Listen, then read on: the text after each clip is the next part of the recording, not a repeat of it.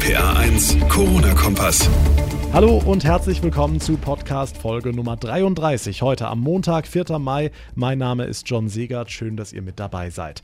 Na, wem ist heute auch aufgefallen, dass die neue Kollegin, die man vor zwei Wochen mal gesehen hat und nicht kannte, doch nur der Herr Müller ist, der eben lange nicht mehr beim Friseur war? Kann ja mal passieren. Aber im Ernst, ganz so schlimm wird es für uns Männer mit der ungewohnten Langhaarfrise wohl nicht gewesen sein. Sehr wohl aber für die Friseursalons, die die Corona-Pause fast in die Pleite getrieben hätte.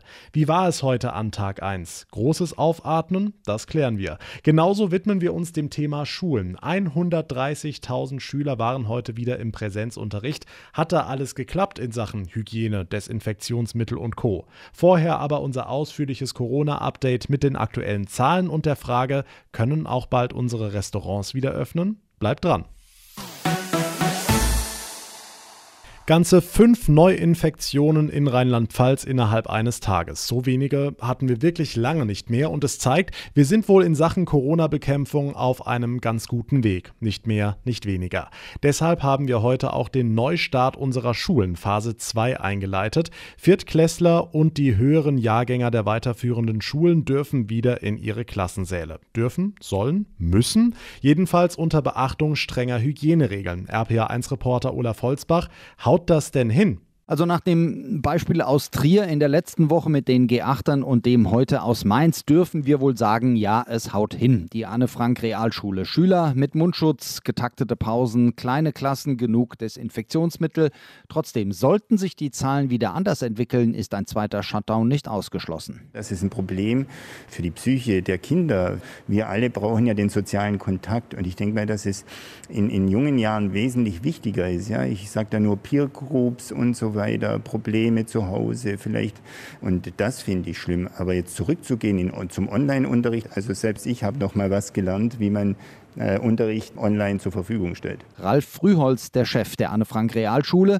Schule als Lernort ist ersetzbar, als Treffpunkt nicht. Und wahrscheinlich können auch viele Eltern das Wort Homeschooling nicht mehr hören. Betrieb in den Schulen also, dazu später mehr. Der Einzelhandel hat ja auch wieder geöffnet. Olaf, wann kommen die Kneipen, die Restaurants und die Biergärten? Ja, der Druck aus der Gastronomie wird immer größer. Niedersachsen will nächste Woche wieder aufmachen und es gibt für Rheinland-Pfalz einen Plan, eine stufenweise Öffnung, je nach Infektionszahlen.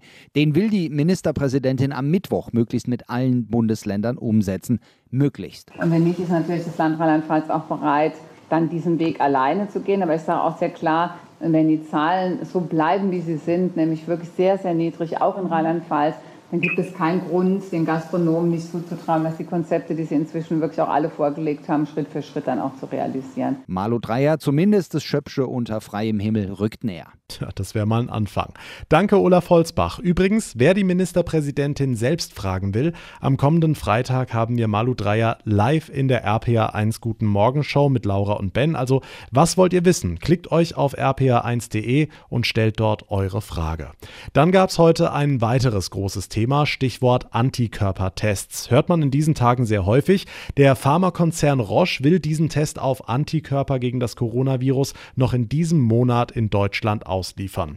Diese Tests sollen ganz sicher nachweisen können, wer eine Infektion bereits überstanden hat und damit gäbe es auch erstmals Zahlen, wie viele Menschen tatsächlich infiziert waren, ohne dass sie vielleicht Symptome hatten und auch wer bereits immun ist. Für Gesundheitsminister Spahn ein ganz wichtiger Anhaltspunkt. Es gibt jeden Tag neue Erkenntnisse über dieses Virus, aber auch über die Frage, was es eben mit dem Menschen und ja auch mit der Gesellschaft macht und wie wir damit umgehen können. Und insofern ist dieser neue Test, den äh, Roche hier vorstellt, äh, auch eine wichtige Wegmarke in diesem Kampf gegen dieses Virus. Im Mai will Roche drei Millionen dieser Tests ausliefern, zuerst an Kliniken und andere medizinische Einrichtungen, danach dann jeweils fünf Millionen Tests im Monat.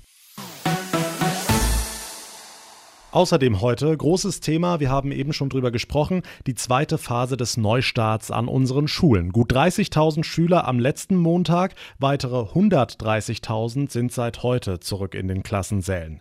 Für die Hygiene sollten bis heute Morgen 70.000 Liter Desinfektionsmittel an den Schulen verteilt sein, dazu hunderttausende Mundschutzmasken für den Fall, dass dann doch mal einer oder eine ohne die eigene Maske auftaucht. Den Turnbeutel vergisst man ja auch ab und zu. Rainer Schladweiler Aus Temmels bei Trier ist Sprecher der Landeselternvertretung in Rheinland-Pfalz. Herr Schladweiler, wie ist denn die Gefühlslage bei den Eltern jetzt, wo es wieder losgeht? Teils, teils. Ich kriege so im Schnitt zwischen 600 äh, und 700 Mails am Tag und die einen wollen überhaupt nicht. Die nächsten sagen, ja, warum nicht schon letzte Woche? Und dann kommt der nächste Schritt. Was ist, äh, wenn das Kind nach Hause kommt, hat plötzlich den Virus, sich im Bus aufgefangen. Ja? Man kann also nicht sagen, alle schreien Hurra. Man kann aber nicht sagen, alle schreien Pfui. Ja? Hm, laut Hygieneplan gilt Mundschutzpflicht in den Pausen und im Bus. Ist das nicht unrealistisch, gerade bei den kleineren, wenn die toben und raufen? Ganz genau, das haben wir uns auch überlegt. Da ist die größte Ansteckungsgefahr unserer Meinung. In den Schulen selbst wird es minimiert. Da kommt es nicht auf die Maske an, meiner Meinung und unserer Meinung auch, sondern mehr auf Desinfektionsmittel, Seife vor allen Dingen. Und ich kenne viele unserer Schultoiletten, da trauen sich die Kinder gar nicht mehr hin, drauf zu gehen. Ja? Leider. Ja, das war schon zu meiner Zeit so. Letzte Frage noch: Betreuung in den Sommerferien. Viele Eltern gehen auf ein Zahnfleisch. Was sagen Sie? Wir haben ja eine Umfrage online-mäßig gestartet. Wir gehen davon aus, dass es 25 Prozent plus minus x sind, die Hilfe brauchen. Ja. Und das wissen wir jetzt. Wir brauchen einen großen, großen runden Tisch mit allen Beteiligten, inklusive der Landesschülervertretung. Und dort müssen wir ein Konzept für diese kommenden Sommerferien stricken. Und wenn das so gut ist, vielleicht kann man das für die Jahre danach auch benutzen. Was gut ist, kann man immer behalten. Landeselternsprecher Rainer Schladweiler, vielen Dank. Die rheinland-pfälzischen Schulen in Phase 2 des Neustarts ab heute wieder mit den höheren Jahrgängen und den Viertklässlern. Und dann hat sich heute ja noch was geändert. Endlich Schluss mit dem Struwwelpeter-Look. Die Friseursalons dürfen auch wieder aufmachen. So wie viele von uns mittlerweile aussehen, dürfte die Nachricht überall für große Erleichterung, wenn nicht sogar für Freudentänze gesorgt haben. Aber nicht nur bei uns. Auch den Salonbetreibern in Rheinland-Pfalz fällt natürlich ein großer Stein vom Herzen. Einige hat die Corona-Pause beinahe in den Ruin getrieben. RPA1-Reporterin Sarah Brückner mit einem Beispiel. Einer von ihnen ist Kevin Krämer. Er hat sechs Friseursalons zwischen Trier und Wittlich und beschäftigt über 40 Mitarbeiter. Und genau das hat ihn in den letzten Wochen trotz Kurzarbeitergeld fast seine Existenz gekostet. Das Kurzarbeitergeld zahlt das Land. Allerdings ist es so, dass ich komplett in Vorleistung treten muss. Und in Rheinland-Pfalz gibt es nur für 30 bis zu 30 Vollzeitkräften überhaupt eine Soforthilfe. Das heißt, die fällt für mich vollkommen weg. Und das ist auch das, was ich ehrlich gesagt nach wie vor sehr unverständlich finde. Ja, stattdessen musste Kevin Krämer einen hohen Kredit aufnehmen. Ansonsten hätte er die Miete für seine Salons bald nicht mehr zahlen können. Letzte Woche kam dann endlich die erlösende Nachricht. Ab heute dürfen wieder Kunden in die Salons. Um alle vor Ansteckungen zu schützen, haben Kevin Krämer und sein Team jede Menge Vorkehrungen getroffen. Sobald der Kunde den Salon betritt, haben wir Desinfektionsspender aufgebaut. Wir arbeiten natürlich an jedem Kunden mit neuen Umhängen, Gesichtsmasken, die Maskenpflicht äh, gilt ja jetzt im kompletten Einzelhandel und dementsprechend auch in den Friseursalons. Wenn jetzt mal ein Kunde kommt und aus irgendeinem Grund seine Maske vergessen hat, haben wir aber auch ausreichend Masken da. Ja, und natürlich gilt auch, wenn ihr euch krank fühlt, wartet bitte mit dem Friseurbesuch.